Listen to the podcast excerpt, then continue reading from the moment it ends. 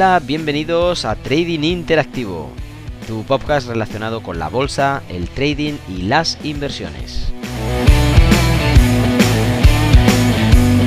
Comenzamos esta semana con eh, algunas noticias de actualidad, algunas referencias para poder situarnos en todo el plano económico que vamos a tener durante toda la semana. Mi nombre es Rubén López y ponte cómodo que comenzamos. Bien, pues episodio número 7, eh, repaso de la actualidad económica. Eh, muchas gracias por todo el apoyo, las preguntas incluso pues las sugerencias que nos habéis mandado. Vamos a compartir muy pronto también algunas de ellas para bueno, tener ese espacio. En el día de hoy, sin embargo, vamos a tener un repaso de la actualidad económica. Vamos sobre todo a repasar desde dentro hacia afuera cómo está el panorama y vamos también a mencionar pues dónde debemos de enfocar para no perdernos detalle en las cuestiones que puedan suceder a nivel económico durante la semana. Aquí en España pues vimos a IBEX terminando aproximadamente con un recorte un poquito más del 1% eh, hasta los 8.225 puntos. Eh, arranca también el Eurostock 50 pues desde los 3.636 puntos habiendo perdido pues prácticamente un 1,33%. El SP500 eh, arranca sin embargo desde los 3.811 eh, bueno, mm, ni siquiera llegó a perder un medio punto porcentual, pero bueno, es un recorte que no se esperaban. No obstante, el eurodólar fue quizá el que, a pesar de perder pues prácticamente un 1%, fue recuperando hasta quedarse en un 0,70% abajo, por lo tanto, pues arranca sobre los 1,20 70 eh, eh, dólares aproximadamente. No obstante, vamos a también tener pues unas referencias aquí en España, como decía, desde de dentro hacia afuera, en el que bueno, vimos como IAG y Santander pues prácticamente fueron los que lastraron, los que hundieron eh, al IBEX 35 en el viernes, bueno, cuando se registraron pérdidas de más de 3.400 eh, millones de euros.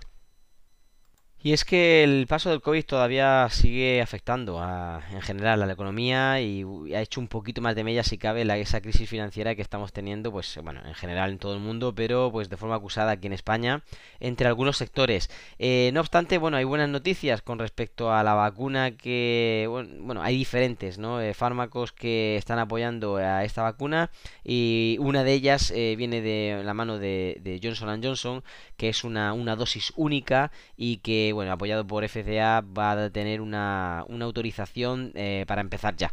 Bueno, pues comenzando con las noticias que deberíamos estar, eh, por lo menos, eh, en previo aviso a lo largo de la semana. Tenemos que el lunes no va a tener mucho movimiento, no va a haber nada así relevante, por lo menos de forma durante la mañana, ¿no? De forma muy alarmante sobre todo si nos ponemos a pensar en, España, que básicamente pues vamos a tener el PMI manufacturero, que tampoco es un dato muy significativo aquí en España. Pero al final de la mañana, ya llegando al mediodía, sí que tenemos el lunes eh, donde eh, empezar a fijarnos primero en Alemania el índice amortizado de precios del consumo y bueno, eh, es un dato que puede empezar a hacer ruido y, incluso preparatorio, no anticipatorio a lo que puede llegar a venir justamente después en el ISM manufacturero del mes de, febrero con respecto a Estados Unidos. Eh, además, eh, justamente después, por la tarde, a partir de próximamente de las 5 de la tarde, tendremos el discurso de la presidenta del BCE, Christine Lagarde, que bueno, tiene bastantes cosas que explicar después de su última no comparecencia ya que se prefirió, pues después de la reunión que tuviesen en este fin de semana, los líderes europeos, pues dar algunas directrices. El cambio del martes sí que viene un poquito más cargado, sobre todo a mitad de la mañana, eh, aproximadamente sobre las 11, vamos a tener noticias interesantes a nivel europeo. Tenemos también el precio del consumidor y sobre todo los precios al consumo del mes de febrero, que pues bueno, al menos tenemos que mirarlos un poquito de reojo, pues luego puede haber un redoble incluso a partir de las 2 y media de la tarde, pues el discurso de, de Palet del, del BCE podría también alimentar lo que al principio en esta noticia de las 11 podría podrían empezar a mover.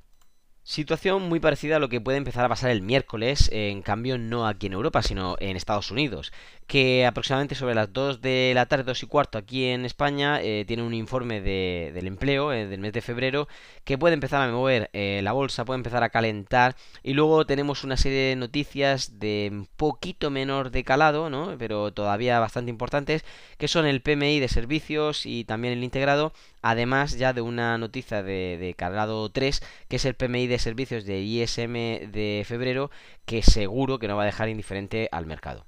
Por si esto fuera poco, con también una noticia, en este caso de calado 2, eh, por supuesto vamos a tener a las 4 el discurso de Luis de Guindos, vicepresidente del BCE, bueno, eso ya lo sabemos, que jugamos en casa, como aquel que dice, y luego tenemos a las 8 y media, pues el discurso de Saner del BCE también, pero antes, a las 8, deberíamos haber escuchado también una noticia interesante y de calado, que es el libro de la Fed, el libro beige de la Fed, que es, bueno, una de las referencias que estamos esperando ya en los últimos meses. El jueves pues mantiene más o menos la inercia del miércoles eh, desde aproximadamente las 2, 2 y media de la tarde aquí pues eh, tendremos que estar mirando en este caso a Estados Unidos también con respecto a las peticiones de desempleo continuadas, la productividad no agrícola, las peticiones semanales de subsidio por desempleo.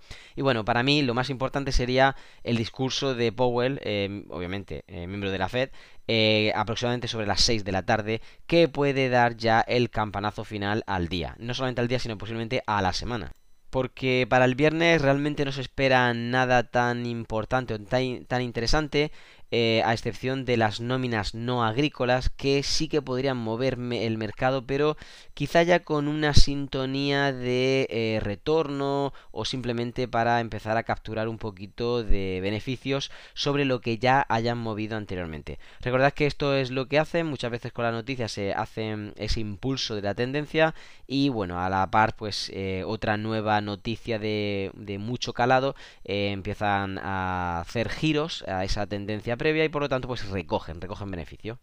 Por último, pues incluir una reseña. Básicamente vamos a hoy eh, empezar a hacer reseñas así eh, sobre algunos activos. En este caso comenzaremos con el euro dólar, pues el pronóstico semanal, bueno, pronóstico entre comillas, eh, puede ser que el dólar pues surfee un poquito esos rendimientos que haya tenido. Recordemos que los bonos del Tesoro estadounidense alcanzaron máximos pues de, un año y medio más o menos y que eso dio esperanzas a que mejorara la economía después incluso de todo lo que pasó con la pandemia más o menos la primavera del año pasado. Los datos de crecimiento eh, han sido más o menos buenos y, cobran protagonismo, digamos, en la semana. No olvidemos de que el eurodólar también estaba dando señales de un cambio de rumbo, pues prácticamente a, nivel de gráfico, a nivel técnico, ¿vale? Es eh, por lo menos una reseña para tener en cuenta, ya que el par eh, alcanzó su punto máximo, creo que fue el jueves, con el 1.22.40, no, no, no llegó al 1.22 y medio. Y a partir de ahí empezó a recortar, recortar, recortar hasta llegar pues incluso pues cercano al 1.21 y ojo, que puede haber todavía eh, un momento en el que haya eh, e-, ese tipo de ola, pero en este caso en sentido contrario. De hecho, el progreso macroeconómico podría ser lento. Eh, bueno, recordemos que no solamente en Estados Unidos, sino también incluso en Europa. Por lo tanto, pues hablamos de una divisa que está eh, con un pie aquí y otro allí. Es decir, está compartida entre Estados Unidos y, Europa. Y por lo tanto, tenemos que estar pendientes, eh, pues no solamente del Producto Interior Bruto de, básicamente el PIB de, de Europa, la inflación europea que se confirmó hasta el 0,9% interanual. es interesante también ver que en Estados Unidos, en cambio, los pedidos de bienes duraderos aumentaron de aproximadamente casi un 3,5% en enero y que, bueno, mucho mejor incluso con, de, lo esperado, que era aproximadamente sobre el 1, 1,5. Por lo tanto, pues eh, empezábamos a tener eh, referencias optimistas respecto a esto. En cambio, el euro dólar se está girando, se está girando a nivel técnico y, bueno, puede, puede ser que todavía quede un movimiento de, fase correctiva o al menos eh, inicialmente podría comenzar a, a cambiar la tendencia y tenemos que estar pendientes. Por lo tanto, por resumir, la perspectiva técnica aproximadamente del eurodólar vendría, eh, obviamente, tener mucha precaución, eh, eh, dominar muy bien esa fase de, giro, de cambio, que, en la que puede haber ese riesgo. Y si nos ponemos a pensar quizá incluso en los retrocesos de Fibonacci, es un tema que ya hablaremos dentro de poco, veremos que aproximadamente el 23.6 queda sobre el 1.21.70, que puede ser un nivel muy interesante, puesto que estamos ahí, ¿no? comenzando ya la semana en ese nivel que podría tener una vuelta a esa caída más o menos pronunciada que tuvo el viernes y que nos puede dar también juego, juego para volver a situarnos si de nuevo intenta hacer una réplica bajista a cotas inferiores donde podríamos estar llevando el precio por supuesto por debajo incluso de los 1.20 incluso 1.2060 pues serían también unos datos eh, muy interesantes Hablamos, por supuesto, de que eh, bueno, los vendedores lo querrían alrededor del 1.2170 para empezar a, tomar decisiones, pues eh, por encima de este nivel los obstáculos tienen mucho más arriba. El 1.2240 que fue básicamente el máximo anterior, o cercanos al 1.2250, y luego pues tenemos en caso de que rompiese por encima, pues justamente eh, un dólar, eh, pues justamente por encima, es decir, 1.2350 sería el próximo objetivo altista en caso de que tuviese esa recuperación que todos, eh, bueno, estamos viendo de reojo, pero que por ser realistas no deberíamos anticipar ni mucho menos. Así que nada, vamos a dejarlo aquí. Simplemente tener mucho cuidado, mucha precaución. Esta semana empiezan a venir curvas. vamos a tener un martes, miércoles, jueves más o menos complicado, sobre todo el miércoles, jueves yo tendría mucha precaución en base a cómo inicia la semana por si al final de la semana deciden cambiar, hacer un, efecto látigo eh, de ida y venida en lo que sería la tendencia en general, no solamente de las divisas, sino de los mercados. Así que bueno, espero que os haya servido al menos de referencia. Eh, podéis dejar vuestras notas y comentarios, como decimos eh, en, el, Discord hemos habilitado para todos vosotros. Dejamos un link aquí en las notas del programa. Y nada, esperamos que tengáis una muy buena semana y un feliz trading.